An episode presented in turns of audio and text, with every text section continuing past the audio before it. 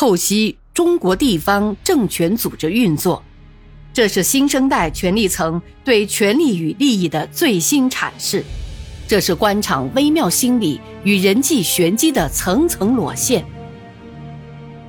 请听现代官场小说《生死博弈》。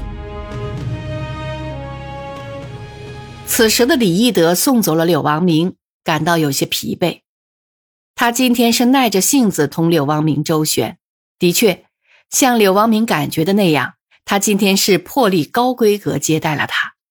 说实话，他打心眼里瞧不起这种人，可有什么办法呢？大丈夫能屈能伸，最近社会上的各种传闻，不能不叫李义德注意，汇总各方面的信息。柳王明的政治行情看涨，柳王明常常挂在嘴边的那位首长地位日益显赫，常常出现在电视台的新闻联播和人民日报的显著版面。柳王明常常在各种场合渲染和首长间的各种故事，虽然谁也弄不清真假，可这种事是宁可信其有，不可信其无。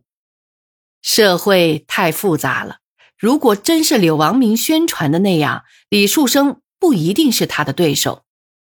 今晚这顿饭，柳王明至少传递了这样几个信息：一是李树生在换届时可能难以留任信阳市委书记，省委对他柳王明看法不错，新的市委书记非他莫属；二是表明他这几年的政绩不错。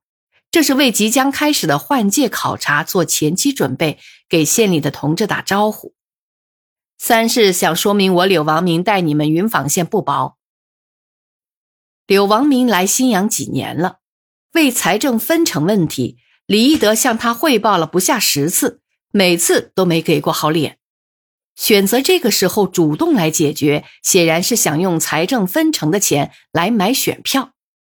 四是联络感情。争取县里的主要领导又敲打李一德，告诉你们新阳的天下是我柳王明的。李义德心里有数，他看得明白，可又有什么办法呢？人在屋檐下，不能不低头。地方政治生活中，民主还是很新鲜，人治才是轻车熟路。这人治就是一把手制。除了一把手可以是个人格健全、有思想、有主见的人外，其他都只能是个性缺失、只起陪衬作用的人。你可以有脑袋，但你绝不能有思想；你可以掌握真理，但你千万不能坚持；你可以有能力，但千万不能让你感觉你能力超过了上级。你在政界混，就得要同一把手处理好关系。李义德在领导岗位上也混了近三十年，还没见过哪个同一把手搞得紧张的人有好果子吃。今天之所以如此隆重接待了柳王明，自己如此当孙子，也是想调整一下关系，不把后路堵死。万一柳王明真的当上了新阳市委书记，李义德该怎么办？识时务者为俊杰。不如抓紧时间，尽可能调整一下关系。李义德也明白，这种处理也是极有风险的。如果有市委李树生书记知道了，自己就成了蜂箱中的老鼠，里外不是人。现在是信息社会，没有不透风的墙。何况现在的干部对领导之间的龌龊，简直是苍蝇逐臭一样兴奋。通过出卖别人，打个小报告，换掉那张旧传票。依附上自己想结交的新权贵，踏着同胞的鲜血，朝着瞄准的官位前进，真是大有人在。他今天从头到尾把接待柳王明的过程在脑子里过了一遍，想不出自己有什么出格和过分的细节。想到这里，李毅的背上掠过一丝凉意。不行，他得争取主动。对晚上就去找李树生，把柳王明今晚的活动向他汇报。这样一来，无论从书记还是从朋友的角度，都对得起李树生。回到住处后，李义德拨通了县长朱春平的电话。“春平吗？我李义德。哦，李书记啊，今天我们为云坊人民办了一件大事，还是您安排的细致周到，要不很难有这样的效果呀。显然，朱春平还沉浸在兴奋之中。哦，这不是我们共同努力的结果吗？我看还是你账算的好，能说服人。看你说的几点理由，无可辩驳，令人心服口服。再说，柳市长今天心情也很好。哎呀，是啊，李书记客气了。我老朱，你知道，原则问题从来不含糊。政府的工作始终在县委的领导下进行，云坊取得一切成绩都是你李书记领导的结果，我哪敢邀功啊？朱春平去年调任云坊县长，此前是一个县的副书记，对李一德表面还比较尊重，但依李一德的观察，这绝不是盏省油灯。不过是时候不到而已。我的意见是这样：柳市长既然原则同意，我们应当打铁趁热，赶快以政府的名义写报告送上去。县政府要安排专人跑这件事，这可是一件大事。你想，三千八百万呢，可是我们全年财政年收入的百分之十五还多呢，得花多大精力才能收到？我们把功夫花在市政府常务会成员身上。这等于每年多收了三千多万，你说呢？柳市长说下个月上旬要开政府常委会，我们要争取列上议题。哦，李书记，你放心，我会全力以赴抓这件事，盯着不放。我建议最好你能出面，分别同其他几位副市长打个电话，事先做做工作，也表示了对他们的尊重，省得常委会上出现意外。哎，另外我还有个想法。请你斟酌，呃，就是我们写报告是以政府的名义，还是以县委、县政府两家的名义好？我听市里的一些同志说呀，现在到市委、市政府汇报工作都要很有讲究的，大家都非常小心，无论什么事都得两边照顾到。老朱后面的话没有说出嘴，但李义德听得明白。不过他提醒的两个事都是有道理的。但以他对柳王明的了解，那是绝对不能干的。这正好与柳王明今天来云访的意图相悖。如果找了其他副市长或报告市委，柳王明算是白来了，大礼包就算不上是他柳王明送的了。但这话不能给朱春平明着说白。呃，我看这样吧，让政府分管的同志先跑跑再说。如果需要出面，我们再商量。至于市委那边，下次我见到李书记再当面汇报，你看怎样？嗯，行行，按您的指示办。明天上班我就安排。春平啊，晚上我要回去一下，我爱人不太舒服，回去看看。明天的水利工作会你先开，你多讲讲，我最后强调几句。啊，哎呀，嫂子不舒服，你咋不早说？赶紧走。要不要叫办公室去个人帮助照顾嫂子？哦，那倒不必了，你早点休息吧，明天还有会。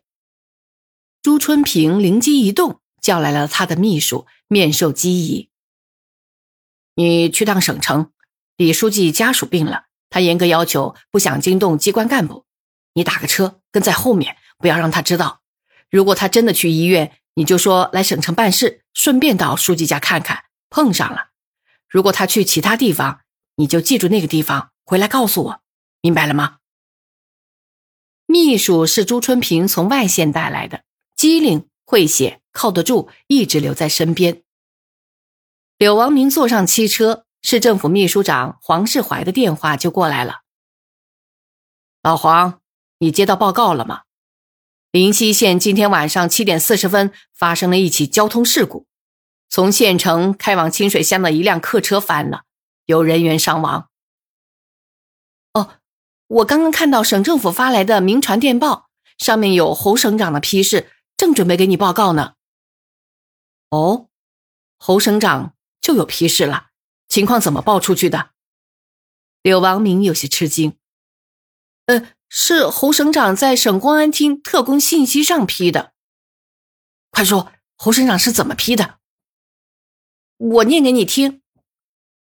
临西县的交通事故已造成十五人死亡，触目惊心，是我省三季度以来最大的恶性安全事故，请新阳市政府火速组织力量，帮助临西县政府处理好善后，要想尽一切办法抢救伤员，尽最大可能减少死亡人数。同时，组织强有力的调查组，尽快查明原因，分清责任，依法处理，并举一反三，抓好当前安全生产。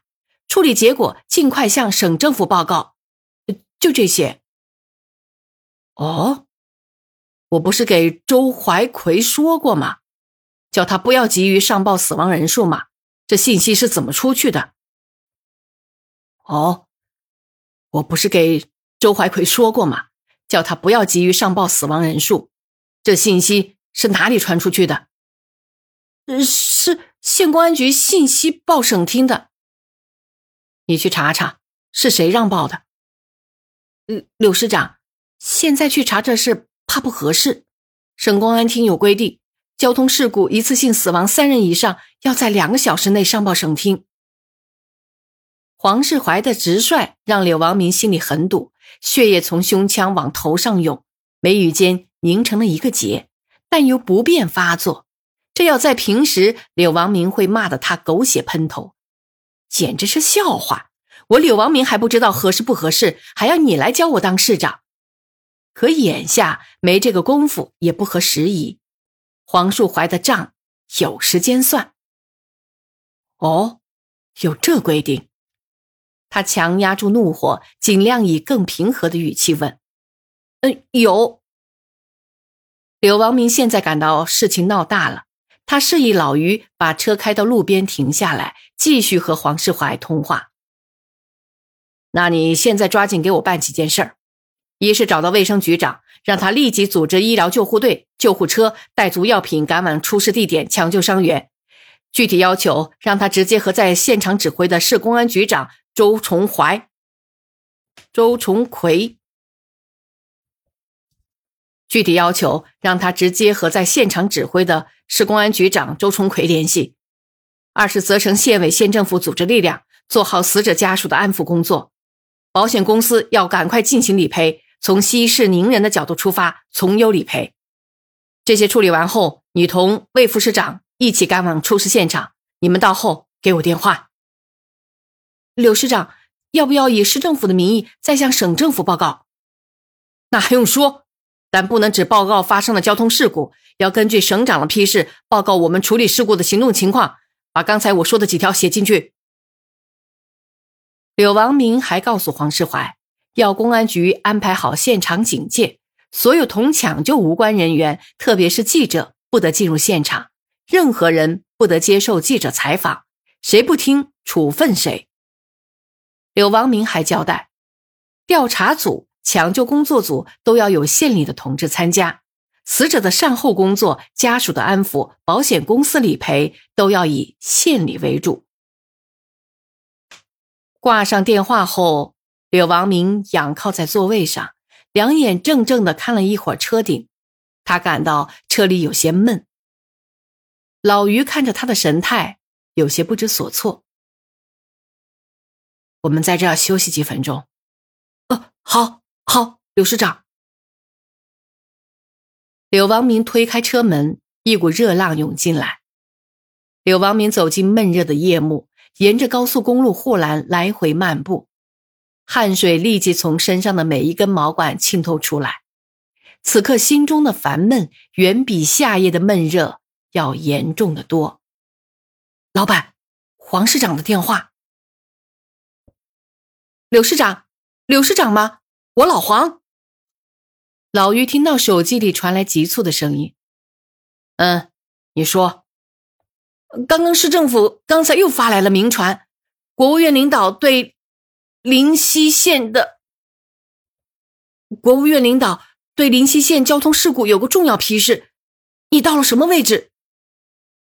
国务院领导有批示？